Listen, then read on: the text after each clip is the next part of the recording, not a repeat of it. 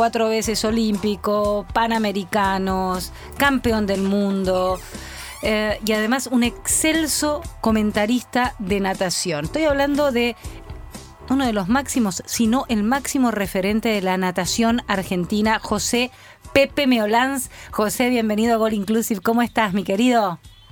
Hola Mili, buen día. ¿Qué tal? ¿Cómo te va? Qué buena venta me hiciste. no, pero no mentí en nada, ¿o no? So- no, sobre todo como de comentarista. Ahí, esa, esa parte me gustó. No, no. Eh, bueno, tuve la suerte de compartir con José los Juegos Olímpicos eh, para Fox Sports y un estudioso. De esos que estudian y que le encanta saber todo y comparar. Y entonces te metías en el relato, de, tenía un relator que era chileno, Sí. Y él que tiraba los datos, te- te- era apasionante Como- escucharlo. Claro, como es en el agua, en la vida. En la vida misma, aparte. Decía, eh, Pepe, antes de arrancar con la nota, ¿qué hiciste a la mañana? Eh, acabo de dejarla a la más grande en el colegio recién. Muy bien. ¿Y ahora es bici, entrenamiento o tenés que ir a hacer cosas a tu casa? No, ahora los lunes por lo general es un día que utilizo para ir al centro, este, como para hacer algunos trámites y sacarme de encima de eso. Yo eh, resido como medio a las afueras de Córdoba, entonces tengo casi 40 minutos para llegar al centro.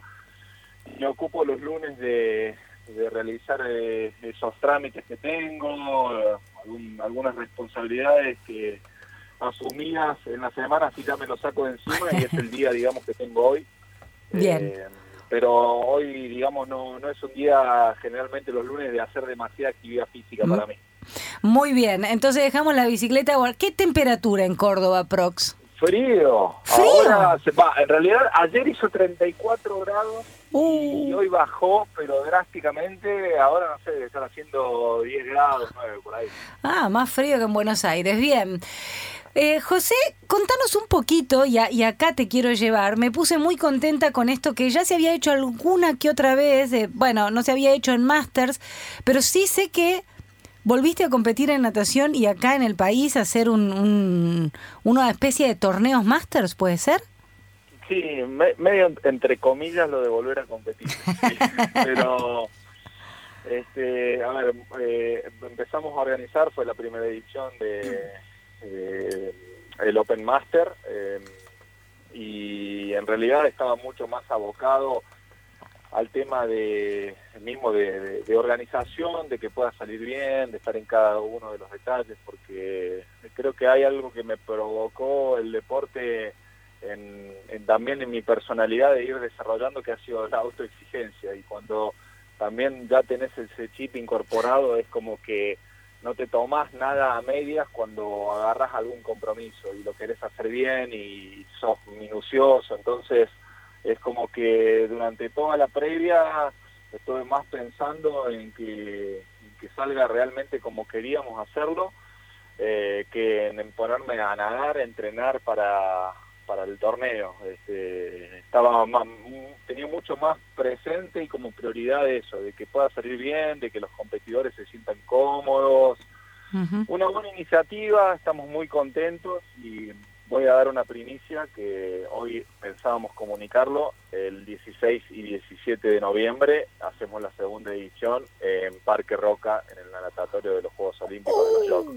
¡Qué fantástico esto que nos contás! 16 y 17 de noviembre va a haber eh, competencia, eh, va a estar el Master, el Open Master es? Así es. Open Master, es. ¿y, y quiénes van a participar? ¿Cómo es? ¿Cómo se elige? ¿Cómo llegan a competir? ¿Y, y cómo va a poder hacer la gente para poder ir a ver a los nadadores? Mira, en realidad eh, nosotros no hacemos, digamos, no, no ponemos una marca mínima para la competencia, de hecho eh, es como que abrimos el juego y le damos la posibilidad a competir a nadadores que son federados y aquellos que son libres, que, que hoy no tienen una licencia eh, para competir eh, que obliga la, la, la Confederación Argentina, así que desde ese punto es como que tratamos de que estén todos los que quieran ir a nadar y, y competir eh, y hacer eh, este, un torneo que por ahí el máster tiene mm, mm, la mayoría como un concepto diferente de, de la natación. Eh, lo hacen para sentirse mejor, este, muchos de ellos compiten, pero también a su vez es como que disfrutan el tercer tiempo.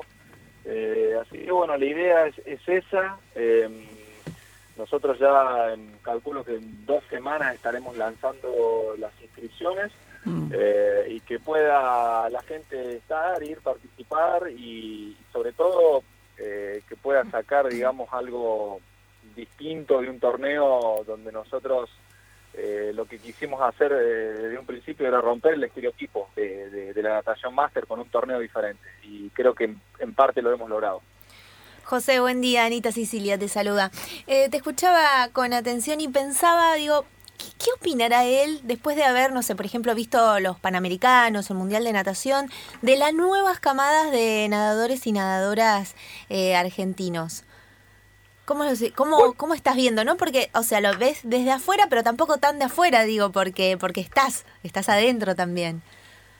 Hola Anita, ¿qué tal? Eh, yo, a ver, muy bien, yo siempre he trabajado hoy desde afuera mucho tratando de, sumar desde mi lugar a que la natación siga creciendo, siga evolucionando y, hoy me parece que eh, este equipo que nos está representando lo está haciendo eh, muy bien eh, y, aliento a eso porque entiendo de que la natación va permanentemente en esa búsqueda constante de, superación eh, con nadadores que van trascendiendo más que otros pero que todos empujan por un mismo objetivo.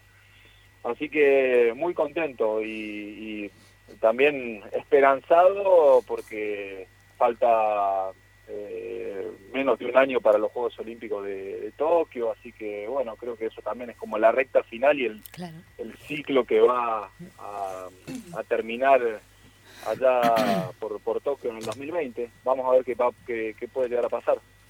José, ¿cómo estás? Clau Villapunte, saluda. Hola, Clau, ¿qué tal? Bien. Eh, justamente hablando de, esta camada nueva de, nadadores, te quiero preguntar particularmente por Delfina Piñatielo, tan jovencita, con tantas medallas, ¿qué le aconsejarías a ella? Eh, a ver, no, yo no, me parece que por lo que le he escuchado en sus comentarios es eh, muy centrada, digamos, para la edad que tiene y, y, para lo que ha logrado hasta el momento.